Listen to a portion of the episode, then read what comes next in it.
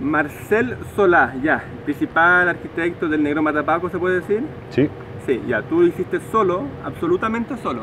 No, la primera etapa eh, del Matapaco hay que decir que fue un constructo hecho a partir primero del reciclaje de los despojos de las primeras, de las primeras marchas, manifestaciones. Una vez iniciado el estallido social, eh, yo dije quiero reconvertir todos esos residuos, fierros arrojados a la calle, eh, basura plástica, distintos elementos que quedaron eh, durante esas dos primeras semanas de, de- del estallido social y lo fui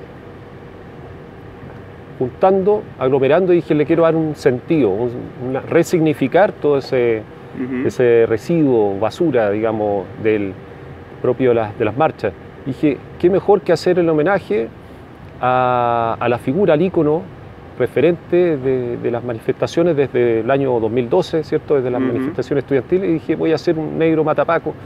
Y en eso le pedí apoyo a un gran amigo escultor, Carlos Correa, que, que fue también eh, un artífice importante de la primera etapa. Pero básicamente fuimos los dos eh, quienes desarrollamos y un poco el ideólogo y ejecutor. Eh, del, primer ma- matapaco que tenía esa particularidad, estar hecho básicamente material reciclado, liviano, botellas de plástico, papel maché, y eso permitió que las, las personas lo llevaran en andas desde el primer día que se instaló en el espacio público y se armara una gran procesión por la Plaza de la Dignidad. Genial. Ahora saltando por una etapa más feliz, la reconstrucción, que fue hecha con metal y otras cosas, ¿cu- ¿entre, cua- entre cuántos lo hicieron? El proceso de la última reconstrucción, quiero decir, de, Claro, la remarcar, eh, se desarrolló con, con el apoyo de tres artistas. ¿ya? Eh, lo primero es destacar el trabajo desarrollado por la gente de Patio de Arte, tremendos escultores chilenos aguerridos del sector de Mata Sur. Eh, también el caso del Tote, que fue un, montajista que nos apoyó en todo el- toda la etapa del proyecto y después, bueno, toda la parte de la coordinación, dirección y, y pintado del- de la escultura, que, que fue la parte que me tocó a mí de alguna manera participar. Claro. Ahora, hay que decir que eh, la reconstrucción viene después de una seguilla de etapas. Eh, previas, ¿eh? que una de ellas, la más potente y la que más se reconoce, es la etapa en que el quiltro matapaco floreció. Pero hay que decir que antes del florecimiento espontáneo, eh, ocurrió un par de intervenciones, que, más bien agresiones que, recibió.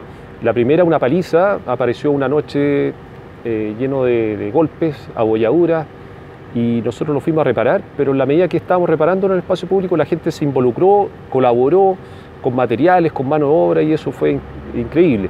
La segunda etapa fue el famoso rayado verde con blanco que hicieron algunos adeptos a- en apoyo a la institucionalidad de Carabineros y nosotros básicamente lo que hicimos fue eh, reconvertirlo a, a negro y también nuevamente llegaron apoyos de material, pintura y todo eso. Cuando lo- no encontraron otra cosa más, más violenta que quemarlo, eh, pretendiendo anular el- el- este ícono, eh, nosotros básicamente nos disponíamos a rescatar la estructura para ver de qué manera lo reconstruíamos cuando de pronto nos encontramos con la gran sorpresa que espontáneamente las personas llegaron a ponerle flores y hojas, a vestirlo con elementos vivos.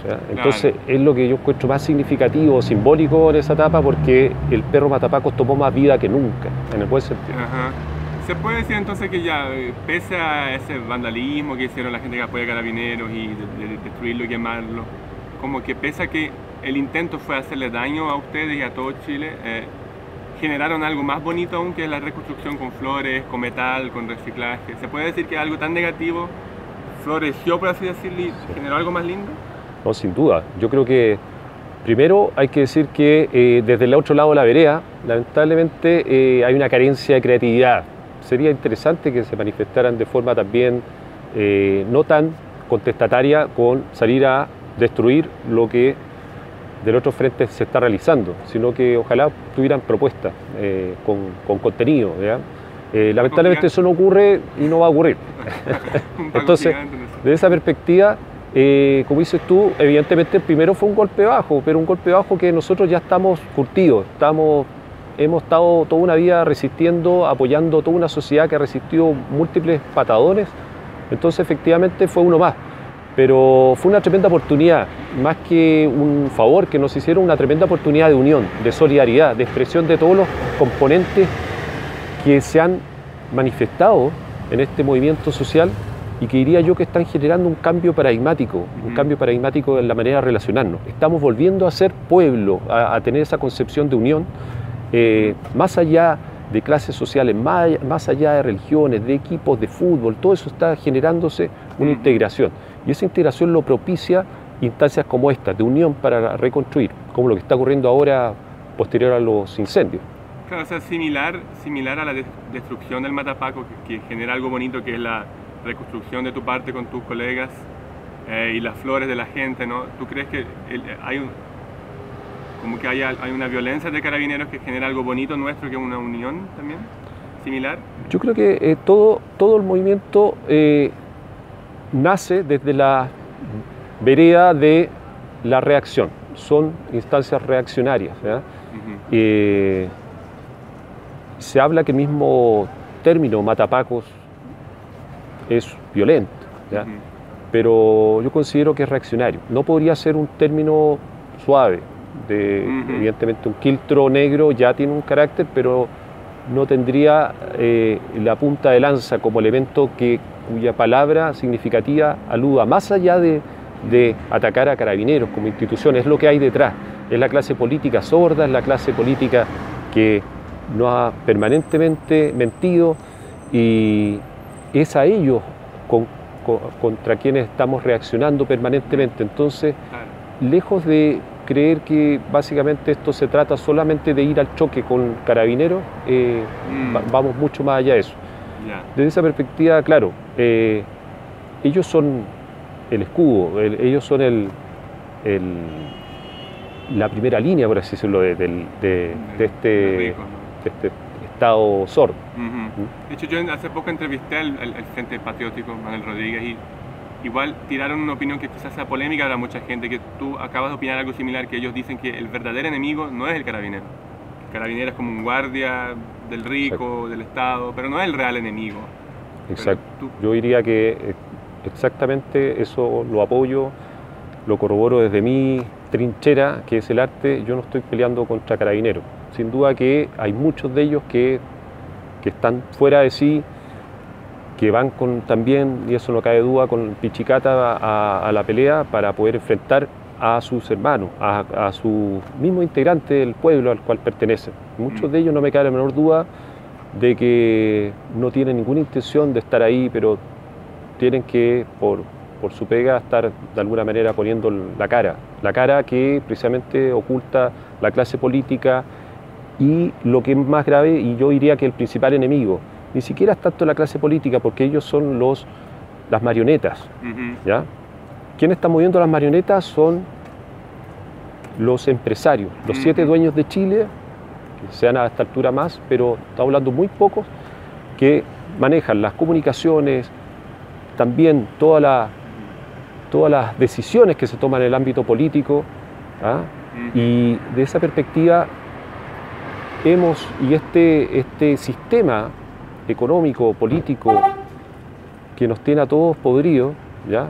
y que es tremendamente avasallador, eh, ha permitido que estas personas se enriquezcan de una manera ya sin, sin límites y que básicamente eh, sus intenciones de poder ahora vayan a, costa de cualquier cosa. ¿ya? Y son ellos los que están moviendo estas marionetas. es interesante lo que habla porque tú hablas que el verdadero enemigo es el empresariado, los dueños de Chile. Pero también es curioso que hay muchas personas que son dichas cuicas o que tienen algo de dinero, que no son millonarios, no son dueños de Chile, pero se sienten aludidos y creen que estas esta, esta muestras de arte, estas manifestaciones, lo están atacando a ellos. Se sienten aludidos, eh, pero tú también ves a ese cuico que no sé, que tampoco tiene tanto dinero como un falso enemigo como un enemigo que tampoco es tan real y que es un error que se sienta aludido? Yo creo que ellos se transforman, ellos mismos se convierten en enemigos en tanto y cuanto cuestionan, le quitan legitimidad a las demandas sociales, aludiendo a todas estas teorías de que vienen financiadas y apoyadas desde el, desde el extranjero, gobiernos de extrema izquierda eh, o comunistas, ese discursillo... No te está entrevistando un brasileño ahora, así que... ese discursillo ya estamos, ya, ya no, ya no, no hay, ya nos causa eh, risa, por decirlo menos, porque en el fondo efectivamente siempre pueden haber eh, ciertos movimientos y tendencias que apoyan este movimiento y que corroboran. Pero esto, es un tema de fondo, es un tema de una sociedad desgastada, cansada, hace muchos años, estos 30 años, de pseudo-democracia. ¿Por qué digo pseudo-democracia? Porque estamos en una democracia que sigue bajo el alero de una constitución eh, que surgió de la mano de la dictadura, una constitución que precisamente cuida a aquellos empresarios que estoy hablando, que no permite eh, instancias de, unión de trabajadores, que, castra y exprime todo lo, castra a los trabajadores y exprime todo lo posible en beneficio de unos pocos. ¿ya? Y que de alguna manera es toda esta clase social a la cual ha todo aludido, eh, los cuicos, eh, se ponen desde esa vereda para cuidar sus feudos, su, son terratenientes y no quieren proyectar lo que ocurrió hace unos años de ser expropiados de sus terrenos. Y mm. básicamente son los temores, temores que hoy en día no son muy fundados porque no va para allá. Esto no, no, apunta a llegar al otro extremo. Básicamente responde a la necesidad de plantear las demandas de gran parte de la sociedad chilena, una sociedad eh, que más allá de igualdad buscamos equidad. Es muy distinto el concepto. ¿ya? Igualdad, la equidad es de acuerdo a cada persona, ¿cierto? Sus posibilidades. Y desde esa perspectiva, eh, yo me he encontrado con muchos que me han interpelado y me han dicho, oye, pero ¿cómo se te ocurre? Eh, esto no nos está permitiendo trabajar a nosotros y nosotros damos trabajo a tantas personas y vamos a tener que echar a muchas personas al final en un contrasentido. Yo digo, pues bien, o sea, todo cambio, todo crisis contrae naturalmente eh, consecuencias negativas en una primera etapa. Nosotros estamos mirando a mediano y largo plazo. ¿ya? Evidentemente queremos que las soluciones se manifiesten a corto porque son las señales que nos van a permitir ya nunca volver a la normalidad, normalidad que entienden algunos, pero sí entender que podemos eh, ver que hay una conciencia, esa es la palabra, de qué es lo que necesitamos los chilenos. En volver a como decía, vernos como pueblo y no como consumidores, no como masa de consumidores. En este momento el Estado y toda esa clase política y, empresarial nos está viendo como meros consumidores. Del momento que se produzca ese cambio de paradigma, de vernos distintos, yo creo que va a ser el punto de inflexión donde se van a empezar a suavizar ciertos aspectos. Hasta ahora no se ha conseguido nada. Bueno, y la idea es que el, negro Matapaco esté acá en esta galería así para de por vida o quizás trasladarlo. La naturaleza del, proyecto, del monumento, nunca fue dejarlo estático. Precisamente dada la cualidad material, la instancia fue proponer un monumento que fuera itinerante. Y un monumento que, a diferencia de los monumentos que hay en muchas partes de Santiago, que no fuera un monumento ah, instalado aprobado por el Consejo Monumento y por unos pocos en, una sala de reuniones. Este es un monumento validado por muchas personas. Y como es validado, también genera un sentido de pertenencia.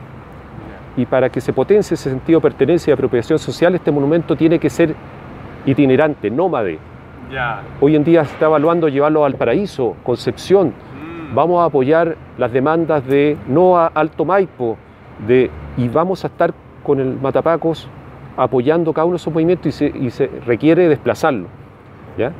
para ir a apoyar y empoderar a esa comunidad con esta figura. Entonces, bajo ningún punto de vista, esto surgió como una obra u homenaje para ser estático. Genial, genial, genial el concepto. Ahora, pese a toda la aprobación de la, escultura esa que fue reconstruida, eh, ¿han habido amenazas o cosas así, no? Sí, bueno, el tema de las amenazas siempre va a existir. Hay grupos eh, extremos que, que incluso están también se oponen a, a, gran parte de las medidas que ha tomado el gobierno.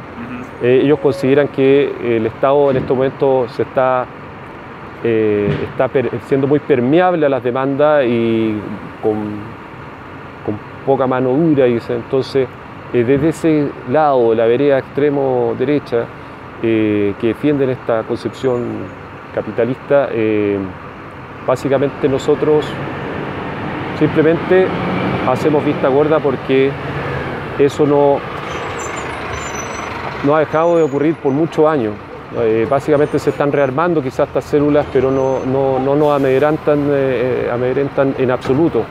Y básicamente eh, nosotros creemos que no hacen más que hacerle un daño porque desde una perspectiva nosotros estamos desarrollando una mirada, una avanzada desde el punto de vista cultural, identitario, y, y no estamos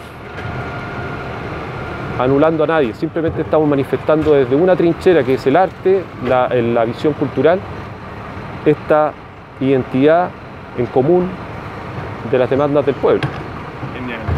Bueno, eh, muchas gracias por la entrevista, Marcel. Y para terminar, ¿hay algún mensaje que algo que quisieras hablar que no conversamos referente a, todo esto, a la escultura, a, su símbolo, al, al movimiento, lo que sea? Bueno, decirles que en principio eh, nosotros hemos construido una, una, una gran, eh, un gran movimiento eh, espontáneo. Esto no fue articulado ni premeditado como se plantea, ha sido súper espontáneo. Y en eso quisiera recalcar el valor que tiene eh, un, detalle que a mí me pareció muy simbólico también en estas marchas. Y es un grupo de héroes, digo yo, sociales, más que superhéroes. Los Avengers chilenos, llamémosles. Ya. ¿ya?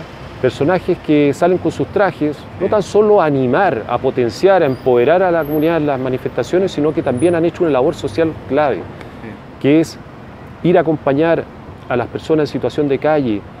Fueron los organizadores de esta instancia en Plaza La Dignidad el día 24, a hacerle una Navidad, eh, una cena navideña a las personas. Han organizado cumpleaños para chicos del Sename en situación de calle y han sido pisoteados y perseguidos también por carabineros en esta instancia por- simplemente porque están en el espacio público. A todos ellos quisiera sacarme el sombrero y darles las gracias como artista que soy y, un integrante más de este pueblo por la jugada que están haciendo, porque ellos sí se están exponiendo muchísimo, porque son fáciles de reconocer con sus trajes, pero pese a todo han estado en el pie de batalla incansablemente y sobre todo asumiendo este rol que les toca a ellos ya como referente de, de esta lucha.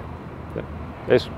Genial, pues muchas gracias Marcel, vamos a estar acompañando los, futuros movimientos del Negro Matapaco, ¿no? porque va a ser nómade, nómade para siempre, ¿no? ese es su destino. Perfecto. Esa es la idea, Aldo. Ya, ya, pues muchas bien. gracias.